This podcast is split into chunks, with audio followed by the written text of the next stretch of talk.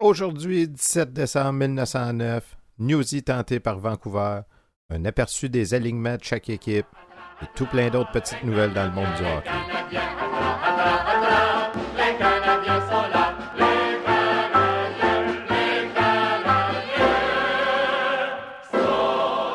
Bonjour à toutes et à tous. Bienvenue à la revue de presse du Canadien de Montréal du 17 décembre 1909 une présentation de Raconte-moi mes ancêtres. On se souvient que le 16 décembre, le National a envoyé une injonction contre les joueurs qu'ils avaient signés, mais qui avaient aussi signé pour le Canadien. Entre autres, Didier Pitre. Une histoire qui fait couler beaucoup d'encre jusqu'à présent. Dans la presse du 17 décembre, on y apprend que les Wanderers ont fait une pratique au jubilé hier et que Pitre, signé avec le National et le Canadien, je vous rappelle, en a profité pour se dégourdir les jambes. Parlant de pratique, les Ottawa ont aussi pratiqué hier soir. Mais Fred Taylor brillait toujours par son absence. Ce dernier est mécontent de son salaire et exige plus des Ottawa. Certains disent que c'est juste pour mettre de la pression et qu'il jouera pour les Ottawa. D'autres l'auraient vu à bord d'un train en direction de Renfrew. Le journal Le Canada, lui, va nous livrer un approximatif de ce que seraient les clubs des deux ligues jusqu'à présent. Je vous lirai pas tous les alignements, mais quelques petites remarques et si vous voulez voir les noms, eh bien ce sera sur le site Facebook de Raconte-moi mes ancêtres. Commençons par les Ottawa. On peut remarquer que malgré les incertitudes du côté de Fred Taylor, eh bien ils ont mis son nom au couvert.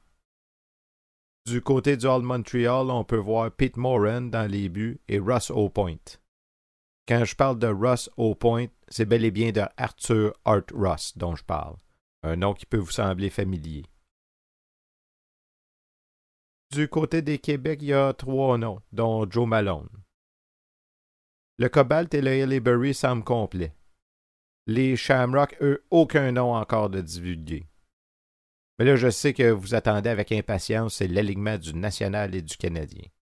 Eh bien, du côté du National, sans trop de surprise, ce serait le docteur Ménard dans les buts, Dubo au point, raté au couvert, paré comme cover, décarré au centre, puis jeté et Edgar Leduc à l'aile. Et finalement, l'alignement du Canadien serait Catariniche dans les buts, La Violette au point, Pitre au couvert, Lalonde comme rover, Décarré ou Miller au centre, et Allèle, et Bernier et Poulain. Pas mal des noms qu'on a vus à la pratique de l'autre jour, non? Et en même temps, c'est très préliminaire comme liste. D'autant plus qu'on le sait, il y, a plein de noms là-dedans qu'on n'a aucune certitude qui ont signé soit avec le Canadien, soit avec le National. Par exemple, toujours dans le journal Le Canada, Newsy Lalonde ne sait pas s'il restera à Montréal cet hiver les amateurs de Vancouver lui ont offert une proposition en attendant la saison de la crosse. Comme je vous ai déjà mentionné, la crosse était un sport beaucoup plus populaire à l'époque que le hockey. Et aussi, il faut comprendre que la Colombie-Britannique, qui a joint la Confédération il y a quelques décennies, est en expansion économique. Le moteur économique est principalement le bois et les mines à l'époque. Et comme il y a pas mal des deux en Colombie-Britannique, c'est un peu normal qu'on voit un contexte social économique pour l'émergence de sports professionnels tels le hockey et la crosse. Si je vous dis ça, c'est que je connais un peu la suite des choses. Et puis je peux vous confirmer que la compétition entre l'Est et l'Ouest au hockey professionnel aura une importance capitale dans le développement du sport. Et si vous continuez à me suivre, eh bien on sera témoin de tout ça dans les journaux.